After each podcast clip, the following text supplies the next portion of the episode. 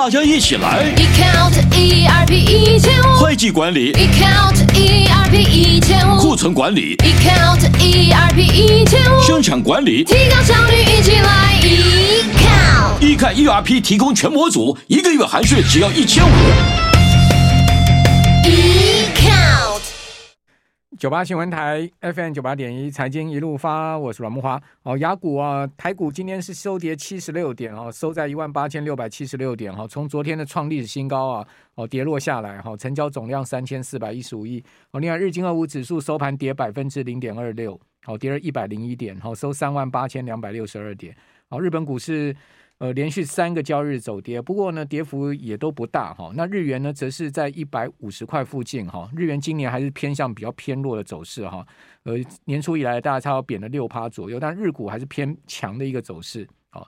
呃，相对在雅股里面啊，算是相对偏强的哈。那韩国股市呢，这两天其实比较明显的走高，但今天下跌了百分之零点一七，好，收跌了四点四八点哈，来到两千六百五十三点。好，雅股里面哦。今天表现最亮眼的反倒是哦，这个香港股市跟陆股哈，呃，因为昨天大陆降息了哈，这个五年期的 LPR 哈，从四点二下降到三点九五，下降二十五个基点哦，这个降息的幅度创下史上最大，所以激励今天陆港股的走势。好，恒生指数收盘涨了两百五十五点，好，涨幅有百分之一点六哦，好，恒指重新回到了一万六千五百点之上哈。收一六五零三，哦，上证指数呢则是收回了这个两千九百五十点哦，几乎呃看看有没有机会去挑战重回三千点之上哈，哦，收盘涨二十八点，哦，涨幅刚好一趴，哦，深成呢则是上涨七十点哈，涨幅百分之零点八，哦，此外恒生国企股就 H 股指数涨最多了哈，大涨了百分之二点二四的幅度哈，涨了两趴多，哦，上证五十呢涨了一点七趴。好，上证一八零涨了一点三趴，好，沪深三百涨了一点三五 percent，哈，好，都是明显的走高，好，那因此呢，台股今天的呃入股的 ETF 哈大放异彩哈，好像是这些正二的 ETF 啊，哇，这动辄涨个七趴八趴的，甚至有一档涨到快十趴的哈，就富邦恒生国企正二，哦，今天收盘涨了百分之九点四四的幅度，哦，中信中国五十正二涨了九趴。哦，富华香港正二涨了快八趴，哦，国泰中国 A 五十正二涨了七点四趴，哦，富邦上证正二涨了七趴多，元大沪深三百正二涨了七趴，哦，今天这个正二的全部都是七趴到八趴到甚至接近十趴的涨幅，那你说不是正二的呢，也也涨势也不弱，像元大保沪深涨了三点七趴，中信中国高股息涨了三点四趴。好，这档这个 ETF 我们先前也介绍过，还有就是元大上证五十呢涨了三趴多，国泰中国 A 五十涨了三趴多，哦，不是正二的也都是三趴哦，这样左右的一个涨幅，所以今天入股的 ETF 啊，入港股 ETF 可以讲说是盘面上面 ETF 表现最亮眼的一个族群了哈。好，那至于说我们刚刚谈到日本哈，日本呢 今年呃几个消息了，说最近东京的房产价格大涨哈，哇。说一月东京的房价可以涨两成，这是真的还假的？这因为东京有二十三区嘛，一般我们在讲说核心五区啊，像像港区啦、什么呃港区啦这些就是核心五区啊，这个那整个东京很大，有二十三区啊。哦，所以首都圈说一月份的房屋销售户数暴增五成啊，哦，一月的东京房价飙涨两成，哦，二十三区房价再度哈冲破一亿元大关。哦，创下同期历史新高纪录。那另外呢，这个东京临近的叫做近几圈房价也飙涨哈，也创一九九一年来的新高。那日本房价飙涨是被啊这个大陆朋友买起来的吗？哦，我们今天赶快来请教淡江大学财务金融学系的段长文老师，在我们的节目现场，我们透过广播直播同步进行。段老师你好，呃，木华好，还有听众朋友大家好。好，这个段老师也是日本通了，常常到日本去。哦、不，不过据说段老师今年过年是到大陆去，对不对？去旅游嘛，哈。好，那这个日本今年有几个问题，几个大家值得探讨，就是第一个日元还是弱势。是哦，这个还是往这一五零这边在贬值哦，似乎那个日元要升好像不容易。另外一个呢，就是日本的房价大涨，是不是跟通膨有关，跟境外买盘有关？哦，那还有呢，就是日本股市呢持续啊要创挑战历史新高啊。哦，这个日本股市现在目前的离历史高位大概也差不到一趴两趴了，对不对？对对。哦，为什么日本会有这样子的一个整体这么多这种呃跟以往不同的现象呢？是呃，我们先呃倒着来来讲，我们先来讲日本的股市哈。好，那日本股市的话，我们从 Nikkei 二二五来看哈，嗯、其实呃大家如果有兴趣的话，你把 Nikkei 二二五啊在三年来由 COVID-19 以来的话，跟那个道琼斯指数哈画在一起的话哈，似乎好像最近快要逆转了。怎么说呢？一般来说，呃，在两两个指数啊，通常是啊，Nikkei 二二五都会在下面，嗯，那道琼斯会在上面哈。那最近啊，两个似乎好像要黄金交叉了。好，那呃，当然这个这个情况的话是，呃因为两个指数都是三万八千点左右嘛，哈、嗯，那那当然这个两者就会拿来做对比哈。那我们来看一下最近啊，呃，一年来啊，在日本的。官方哦，有两个机构哈，一个是日本央行，嗯、那另外一个是啊日本最大的一桩啊这个呃那个退休基金，也就是 GPIF 这一档是全球最大的一档基金退休基金哈，啊你如果在 Nikkei 二二五里面的前面两百档股票哈，去搜寻这个十大股东的话，都有这两个机构的影子。哦，所以日本啊，在去年据说啊是啊买了三兆啊日币的这个股票啊，嗯嗯，所以呃，如果日币在贬值的时候，通常我们站在台湾在想在想的时候，我们会我们会怎么想啊？因为外资撤离。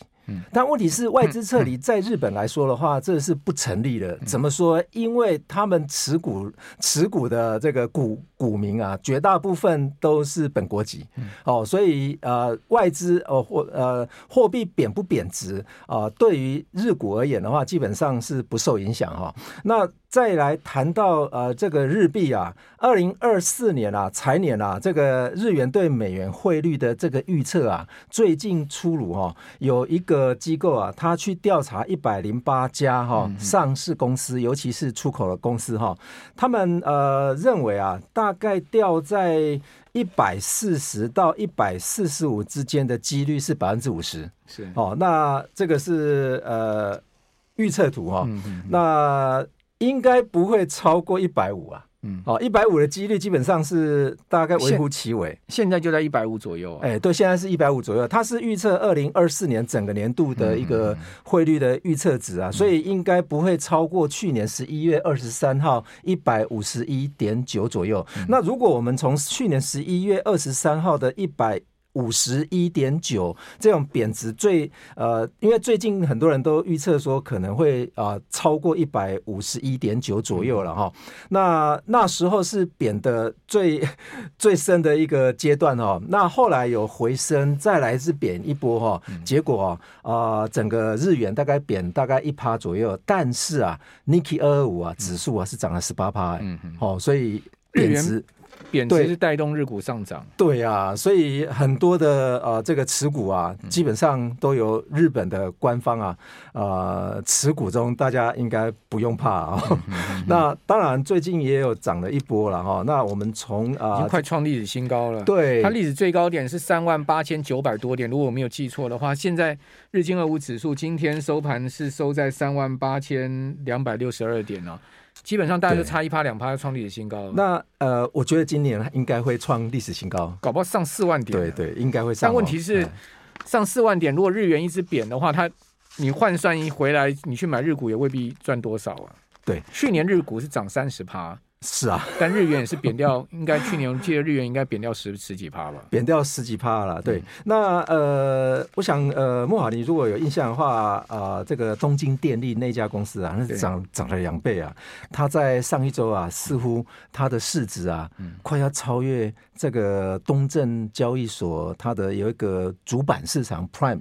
哦，那个的第三名 Sony 哎，嗯，它总共的市值啊，东京电力要超越 Sony，哎，对对对对，它在上一周啊，大概来到十六点六兆啊，但是有跌回来了。那因为东京电力的话，它是属于半导体产业嘛，那 Sony 的话哈，Sony 真的是不大争气哈。Sony 呃大概是十六点七兆左右，嗯嗯哦，那目前第一名还是一样是呃那个 Toyota 哦，丰田汽丰田汽车哈。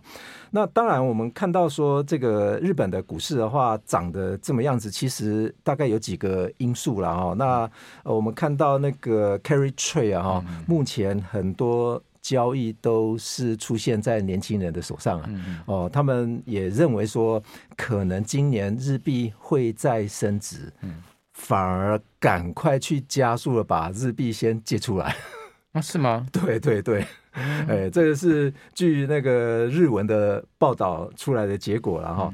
那当然，这个日股啊，从呃这个去对应在对应那个刀琼斯指数的话，基本上我想呃可能也快了哈。我们呃我刚刚讲的是说指数对应指数的话，快要有黄金交叉。但是如果我们把它换算成报酬率去看的话哈，呃原则上从报酬率跑三年的结果的话。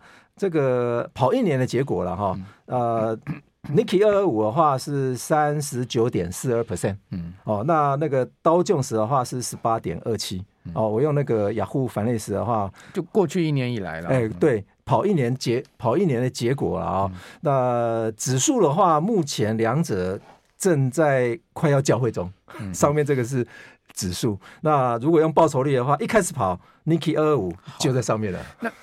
去年我刚查一下，去年日元是贬了将近七趴了，哦，那将近七趴，但问题是说日股虽然说去年涨，但是你如果把这七趴折算掉，其实。它涨幅就很明显的缩小很多了。对对对对。好，那我们这边先休息一下，等一下回来告诉大家一件事情啊，这个日本呢，哦，股市猛涨啊，但是呢，GDP 是衰退的哈，这个其实也蛮有趣的现象。而且日本的 GDP 已经被德国超越了。好，那现在日本已经不是全世界第三大经济体啊。我们这边呃，进段广告，等一下回到节目现场。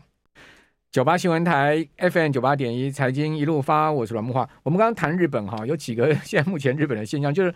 日元是一路贬哈，你可以看到日元呢，哈，这个从呃，我们要看比较长线一点哈，你看比较长线一点的话，日元是从一四零嘛哈，好一四零呃一路贬到现在目前一五零，如果你再更看更久之前的话，它是从一二七，哦一二七呢，当时大概差不多是在呃二零二三年的一月的时候，日元那个对美元汇价是一块美金换一百二十七块日元，它一路贬贬贬到多少？它一路贬到这个一五零啊，就贬到二零二三年年底的时候，它贬到一五零啊，所以二零二三年那一年日元是大贬啊。哦，然后呢，今年日元呢，从年初也是一路贬，从大概差不多这个一四零又贬回一五零。好，因为它在去年呃从十十十一月那边贬到一五零之后，它有一个波段升值，升回了一四零。是，好，所以你可以看到日元不管它的波段升或贬，它的趋势方向似乎是一路走贬。那日元贬代表什么？代表日本老百姓生活其实相对压力大嘛？是，因为你贬值就代表通货膨胀嘛？对，哦，你进口物价一定上升嘛？好，那薪水如果没有增加的话，你实质收入一定是负的嘛？是。第二个，我们刚刚讲东京房价猛涨，好，这个可能也是通膨带动的现象。好，那房价涨会不会带动租金价格？肯定的啊。好，所以你买房子也好，你租房子也好，你生活成本压力更大啊。好，另外一个呢，日股一直涨。那好到巴菲特啊，又好到日本人吗？好，很多日本小升斗小民，可能他一张股票也没有啊。好，就算有股票，他也不见得能抵消掉刚才讲的这些成本的上升啊。哦，所以。换一个结论等同什么？日本人很辛苦啊！不过我不晓得段老师认不认同这样的一个看法。我我当然认，当然是认同了哈。那当然，刚刚木华有提到说东京的这个房房市啊，呃，我觉得啦哈，它的房市不涨那才奇怪。为什么？呃，我举一个例子啊，十几年前啊，呃，我们啊在周遭的几个同事有人在东京买了房子啊哈，那时候台币对日币是零点三五哎。哇，啊、现在是零点二一，贬掉三分之一，哎，所以就算房价涨，你也不见得把你买房赚的钱是没错，对不对？哦，就是说日本房价涨吗，也许你卖掉有赚一点嘛。对，哦，但是问题是你汇率贬值啊。对啊，零点，我们我们台币对日币的话，当时啊，他去买房的时候是零点三五啊，现在是零点二一啊，哇，他可能会 非常非常伤心哦。如果现在房价没有涨个三分之一，他可能会更伤心啊。所以我我想这个在日本官员里面的话，现在应该也快受不了了哈。为什么？呃，单纯就日日本的官方来看的话，他不会很单纯的只有来看美元对日币的汇率，我们来看一下啊，这个日本官方啊，他最关心的是这个实质有效汇率指数。日本啊，在现在的实质有效汇率指数的话，是突破了六十以下了。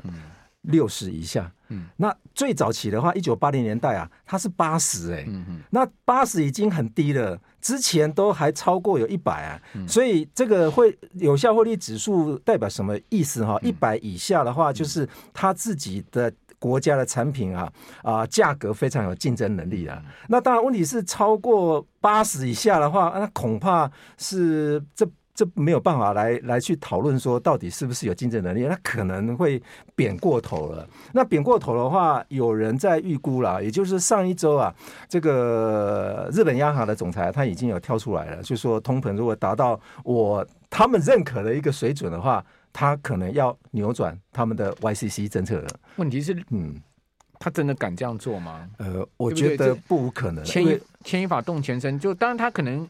稍微做一些政策上的调整，但是肯定不会是一个持续大的而且不断的动作，因为对，毕竟日本，你看日本央行，就像您刚刚所讲，日本央行买了多少日本国债？日本国债的绝大部分其实是被日本央行给收，BOJ 给收、啊啊、收到口袋里。对对对。第二个呢，日本央行就日银买了多少日本股票，对不对？哦，你就刚刚讲嘛，什么东东兴电力啊，哈，这些日本最大的这些对呃上市公司都是这个日本央行收进口袋了嘛？是。好，那在这样的情况之下，如果你一旦去做货币政策的大的变动，那影响那个整个股市、经济、金融会有非常大的一个波动啊。好，再加上那个 carry trade，那是几兆美金的一个问题啊。当然了，我们说这个日币啊，万一升值的话，我想。以前如果啊，在两三年前，大家听到日日元升值的话，那都会非常糟糕。为什么？因为可能金融有风暴出现了，所以日日币它它是一种避险货币嘛。那如果它等到它升值啊，呃，突然间升值的话，恐怕有很多投资人都会非常紧张啊。所以我想啊，日本的央行应该会让这个它的日日币啊，会缓慢的、缓慢的、非常缓慢的、逐步的在升值，而是不会让它再贬值啊。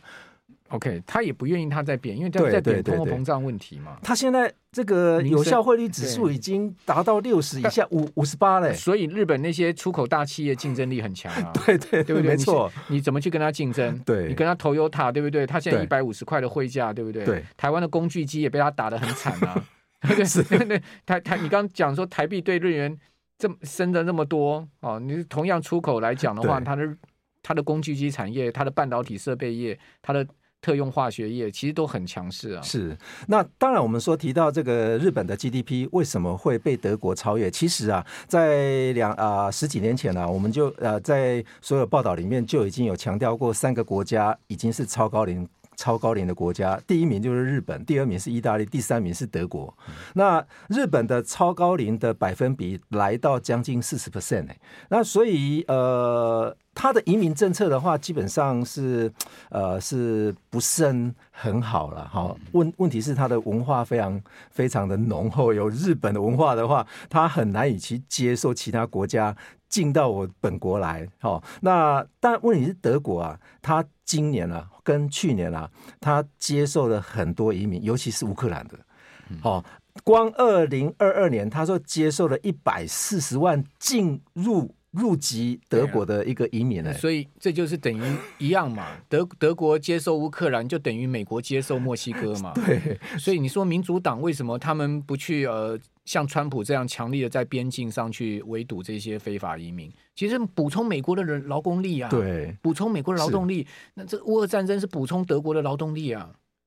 对啊，这样讲很残忍，但这是事实。这个当然是事实，因为我们呃目前报道了是 GDP 总量嘛。那 GDP 总量去比的话，当然啊、呃，德国超越日本的话，这个是一个一个一个非常标杆的一一件事情了。你 GDP 总量是用美元计算，对，对啊，那你日元贬值的话，基本上也是不利于你 GDP 用美元计算的总量。是，所以呃，其实 IMF 放出这个消息出来的话，不晓得是短短线还是长线哦。IMF 啊。啊，他在自己的官网里面又有预测说，二零二四年整呃，也就是今年啊，德国的 GDP 啊，跟日本的 GDP 会是多少总量哦？哦，他预测的数值是日本是四点三兆，今年是四点一兆嘛，那德国是四点五兆，所以是超越了这个日本。那德国。今年会来到四点零三兆，结果衰退啊，结果又衰退了。这个基基本上我是认为，应该他也预测到了啊，这个日币可能会缓慢升值哦，有可能，哎，非常有可能。那另外就，反正德国现在目前经济状况也不好，反 正虽然说接受了很多乌克兰的那个难民，对不对？但他。但它的这个经济状况目前看到还是处在一个衰退边缘呢。那那二零二四年的经济成长率啊，也就是说在 G7 里面啊，经济成长率最高的还是美国哦。那日本跟德国分别多少？哎，日本是百分之零点九，德国是零点五啊，更低。而且啊，那个 OECD 自己的预预估的话，德国还更低哈，零点三。德国今天的新闻啊。他自己官方承认哦，说二零二四年的话，它的 GDP 成长率可能会来到零点二，还比 IMF 跟 OECD 所预测的还要来得低耶。好，那至于说呃所谓的春斗哈，就是日本每到三月四月的时候，就是酝酿企业加薪哈。那到底今年的春斗企业加薪情况怎么样？我们看到现在目前媒体报道说呢，有高达八成的日本企业考虑在今年啊这个会计年度开始啊，就是日本的会计年度四月开始哈。考虑要加薪，那加薪的企业比重呢是创下历史新高，因为毕竟这个通膨太严重了，对，不对？哦，那你不加薪不行，而且日本企业都赚那么多钱，你的出口企业赚更多哦，那当然要加薪。不过加薪的幅度达到日本劳动组合总联合会的，就是要求五趴以上的企业比重不到三成，就是加五趴，不扣零，对，哦，给你加个两趴三趴，哦，就说会加到五趴的不到三成。我觉得日本的通膨会越来越严重哦，他啊、呃，日本官方真的是头大了。哦、那日本通膨再怎么严重，只要日元贬，好、哦，境外旅客到日本去，还是觉得日本很便宜，买爆日本，有没有？对不对？好、哦，用台币去换这个美元去买日本的商品，就觉得哇，比台湾便宜，有没有？对，哦，买爆吃拉面也很便宜啊，吃拉面便宜。好、哦，这个就是一个境，这就是一个怪异现象。日本人可能觉得物价很很压力很大，境外旅客觉得。买爆日本，非常谢谢段老师，我们休息一下，等下回到节目现场。